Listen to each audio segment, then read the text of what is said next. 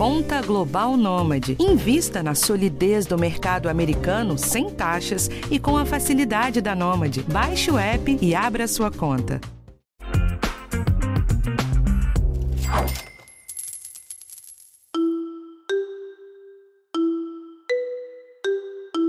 Brasil é um país com muitos endividados. E, infelizmente, se você costuma ouvir este podcast, já sabe que isso não é novidade. Diversos dos nossos episódios falam sobre a atual situação econômica da população brasileira, que é cerca de 70% endividada, com dicas de como renegociar as dívidas e como sair delas, entre outros temas. Mas hoje o papo é um pouco diferente. Hoje nós vamos falar sobre as dívidas boas. Parece contraintuitivo, eu sei, mas há aquelas dívidas que não são consideradas negativas, já que são tomadas para financiar algum bem de alto valor, como imóveis, carros ou eletrodomésticos, por exemplo. Neste episódio, nós vamos falar sobre como tomar essas dívidas boas da melhor forma para evitar problemas financeiros para o endividado. Quem conversa comigo aqui é o Eduardo Feldberg, criador do canal Primo Pobre, que traz dicas de educação financeira para pessoas de renda mais baixa. Eu sou a Bruna Miato e esse é o podcast de educação financeira do G1.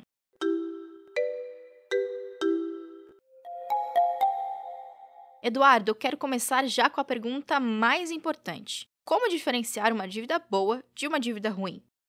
Bom, primeiro assim, a gente evita ao máximo se endividar, né? Mas em alguns casos é muito difícil. Por exemplo, casa própria.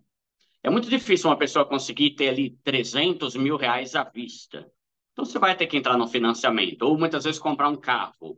Embora seja possível você começar por baixo, comprar um carro mais básico ali à vista, muitas pessoas acabam entrando num financiamento mesmo, né? Então, o importante é você ter uma dívida que esteja controlada e dentro do seu orçamento. E esse que é o grande problema porque muitas pessoas acabam se viciando em parcelar tudo em todo lugar que vão, e, querendo ou não, o parcelamento se torna uma dívida.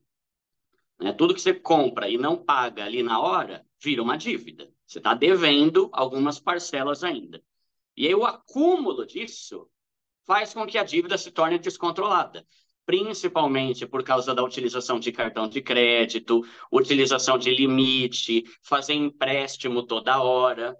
Né? Então, existem algumas dívidas, como financiamento, alguns tipos de empréstimo, que são ok.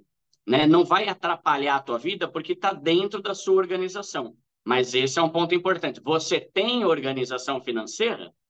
Tudo começa por aqui. Se a pessoa não se organiza financeiramente, ela não sabe nem quanto ganha, nem quanto gasta, nem quanto deve, nem quanto já pagou. Aí vira uma bagunça, que é a dívida descontrolada, que se for de cartão de crédito, sai de baixo, que vai ser só ladeira abaixo, na verdade, né? Então é muito complicado você se endividar toda hora. Então, vai ter que fazer uma dívida, veja se realmente é necessário, se é por algo extremamente importante ou se é simplesmente um desejo momentâneo que você vai lá e parcela em 24 vezes, depois fica pagando por um tempão algo que nem era tão relevante assim, né?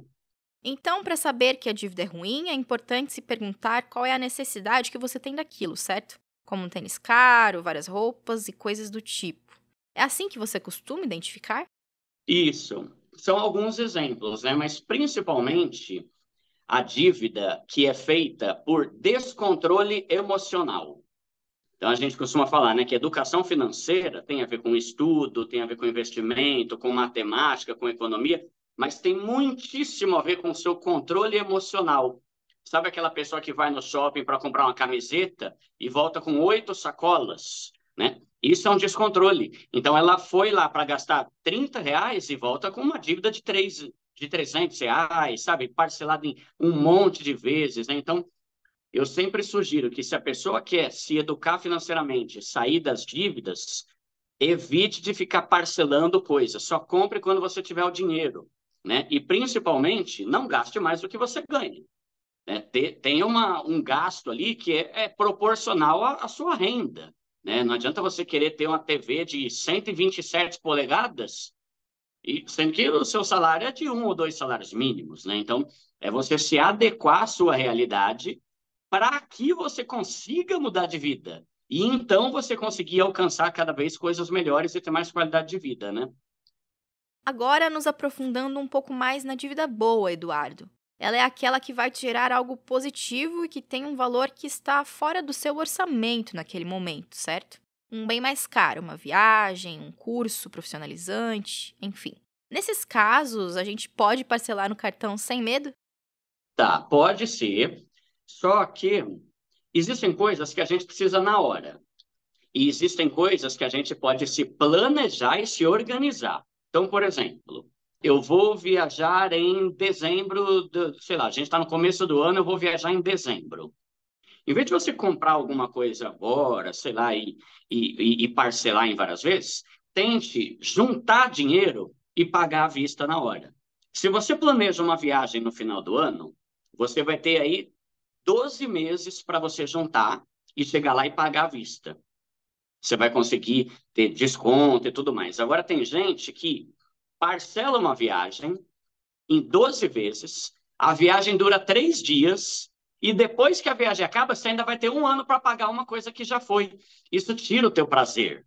Né? Então, eu prefiro sempre a ideia de, em vez de comprar algo e pagar, pagar, pagar, pagar, eu prefiro a ideia de você juntar, juntar, juntar, juntar e pagar, e depois que aconteceu a viagem, você já está livre, você não deve mais nada para ninguém, já está preparado para a próxima viagem, né? Mas existem situações, como por exemplo, ah, de repente apareceu um curso incrível agora, no mês que vem. Você não vai ter tempo hábil para juntar dinheiro, né? Então, você pode fazer o parcelamento, mas para isso que é muito importante você ter uma planilha de organização financeira para você colocar ali tudo que você ganha quanto você gasta para que não fuja do seu controle. Porque é aquele negócio, né? Muitas pessoas falam assim: nossa, meu salário caiu ontem, já gastei tudo e não sei nem para onde foi. Como assim? Você trabalhou por 30 dias, que nem um camelo, para em um dia você gastar tudo e não saber para onde foi? Então, com essa planilha de organização financeira, você consegue planejar e incluir ali parcela de um curso, de uma viagem, de uma compra, de um tratamento, qualquer coisa que seja, de forma que não saia do orçamento que você tem para gastar e não comece a entrar num ciclo de desgraça que é uma dívida atrás da outra, né?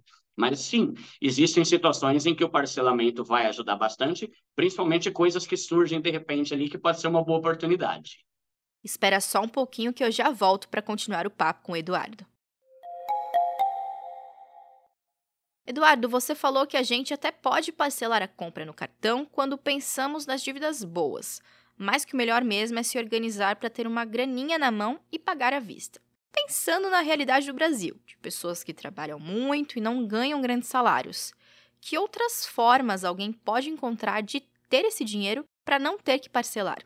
Em primeiro lugar, eu acho muito legal a ideia de ter sonhos e objetivos, porque quem não sabe onde quer chegar não chega a lugar nenhum.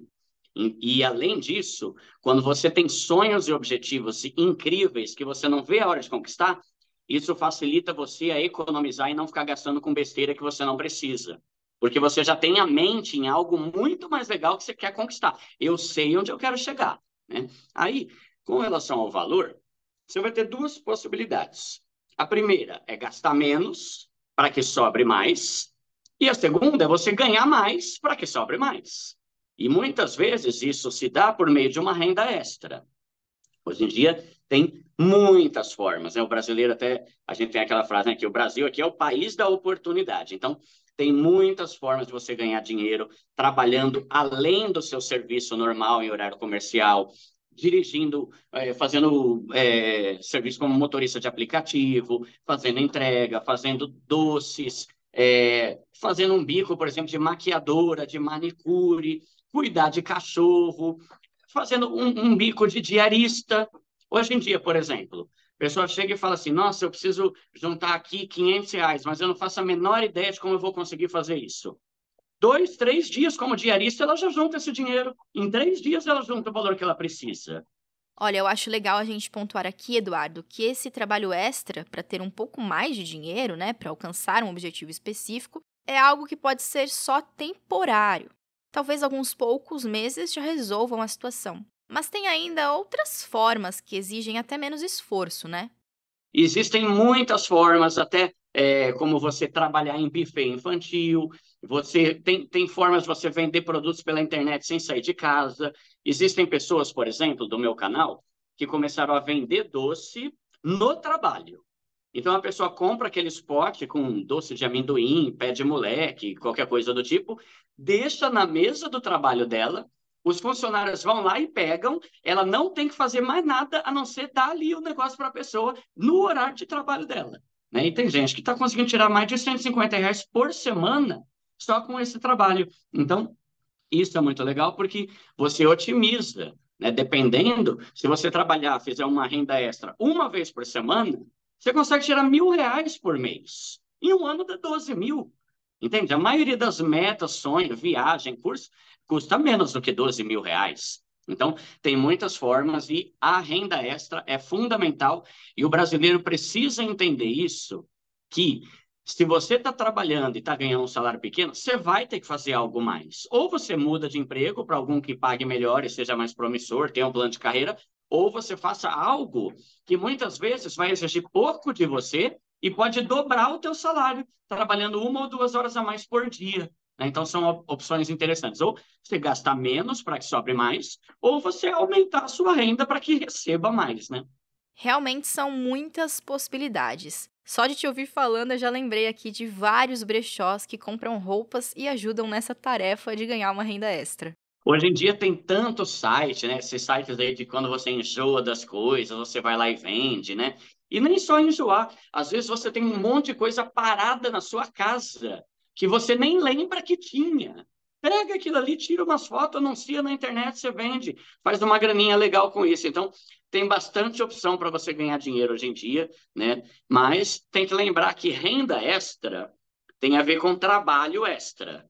E trabalho extra tem a ver com trabalhar, né? Não é gostoso. Ai, que delícia, vou fazer uma renda extra. Não, às vezes não é gostoso, mas é algo que vai te ajudar a conquistar seus sonhos, ou sair das dívidas, ou mudar de vida muito mais rápido do que ficar simplesmente com essa mentalidade de ficar pedindo dinheiro emprestado para o banco ou usando cartão de crédito, que nada, cartão de crédito nada mais é do que um empréstimo. Então, em vez de você ficar dependendo do dinheiro dos outros para mudar de vida, tenta você ser ativo nisso e começar a fazer uma renda extra para você ganhar mais e você sem ficar se, se enfiando em endividamento, entende? Agora, Eduardo, pensando que talvez seja realmente inviável para a pessoa ter uma renda extra, mas ainda assim ela tem algum objetivo bacana e vai precisar optar por um parcelamento. O que ela tem que ter em conta antes de parcelar a compra para que essa dívida boa realmente seja boa, né? E não prejudicial. Tá, então, por exemplo, hoje em dia a pessoa está precisando de dinheiro, deixando um pouco a renda extra de lado, né? Vamos pensar na questão do cartão de crédito, do limite da conta ou de um empréstimo. Tudo isso é empréstimo, né? Cartão de crédito e limite é empréstimo também, só mudaram o nome ali para ficar mais gourmet o negócio, né? Então, o ideal é você olhar primeiro a taxa de juros. Se você tiver a opção de fazer um empréstimo com juros baixos, é muito, pode ser muito melhor do que você fazer a dívida ali com o cartão de crédito. Dá para você parcelar no cartão sem juros? Muitas vezes dá, mas você tem que tomar todo o cuidado do mundo para honrar os pagamentos todo mês e não deixar entrar no rotativo, que é quando você não paga. Se você fez uma parcela ali no cartão e por algum motivo você não pagou a parcela ou você teve que pagar o mínimo, você vai entrar no que chamam de rotativo. E essa é a maior desgraça. A maioria, em qualquer lugar do Brasil, das endividados, foi por causa disso. Dívida de cartão de crédito é sempre a maior inimiga, né, nesse sentido de endividamento. Então, você pode parcelar no cartão, mas tenha certeza que você vai honrar. Pesquise o cartão que tem a menor taxa de juros, porque isso varia muito de banco para banco. E, se for o caso, se você achar uma boa, pode dar uma olhada em algum empréstimo. Hoje em dia tem empréstimo é, com juros bem mais baixos. Por exemplo, cartão de crédito, se você não pagar, os juros ali pode ser de 12%, 13% ao mês. Tem empréstimo que você consegue por 1,9% ao mês seis vezes, sete vezes mais baixo que os juros do cartão. Né? Então, pode ser uma opção. Tem a questão do empréstimo consignado, que já vem direto do salário ali, que às vezes os juros são menores.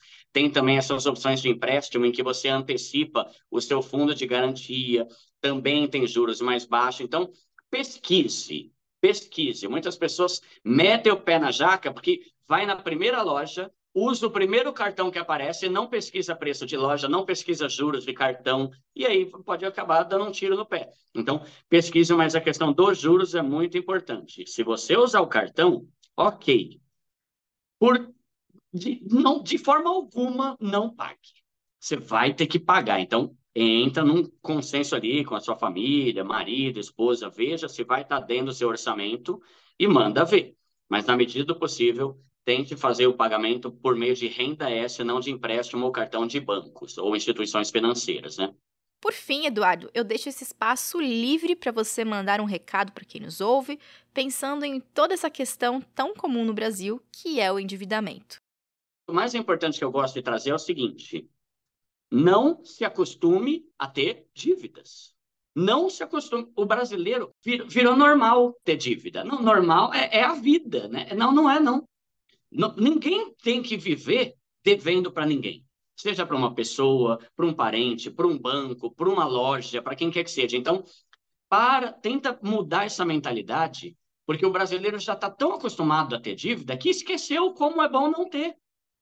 Como é bom você dormir recostar ali no travesseiro sabendo que você não deve nada para ninguém e que tudo que você tem do teu salário é para você investir, para você curtir, para você ter mais qualidade de vida. Então, na medida do possível, lembre que não é normal ter dívida. Tem que ser uma exceção. Ah, surgiu uma situação que eu vou ter que me endividar. Mas não achar que a dívida é normal para tudo e tudo eu vou me endividar. Na medida do possível, não faça dívidas. Junte dinheiro e pague à vista ali. Né? Esse é, é, um ponto muito importante. Mas há, há, casos e casos, né? há situações em que vai, vai acontecer mesmo um imprevisto, mas para isso a gente tem a reserva de emergência, que é um outro ponto extremamente importante, crucial, uma das primeiras aulas para quem quer aprender sobre educação financeira. Reserva de emergência é aquele dinheiro que você junta e deixa separado, reservado para emergências. Porque quando você tem esse dinheiro, quando surgiu uma eventualidade, uma emergência ali, ah, um, um incêndio que você vai ter que apagar, você já tem aquele dinheiro guardado para não ter que se endividar com empréstimo, cartão ou limite. Então, esse eu acho um ponto muito importante. A gente, eu, eu nunca tive também educação financeira. Eu aprendi isso recentemente por causa do meu canal. E desde que eu aprendi sobre a importância da reserva de emergência, eu e a minha esposa, a gente vive numa paz incrível, porque a gente sabe que qualquer perrengue que acontecer, tudo bem. A gente tem um dinheirinho ali guardado, que não precisa ser 10, 20 mil. Às vezes, você ter 3 mil reais ali já vai te ajudar a apagar um incêndio sem ter que se endividar e se lascar mais ainda.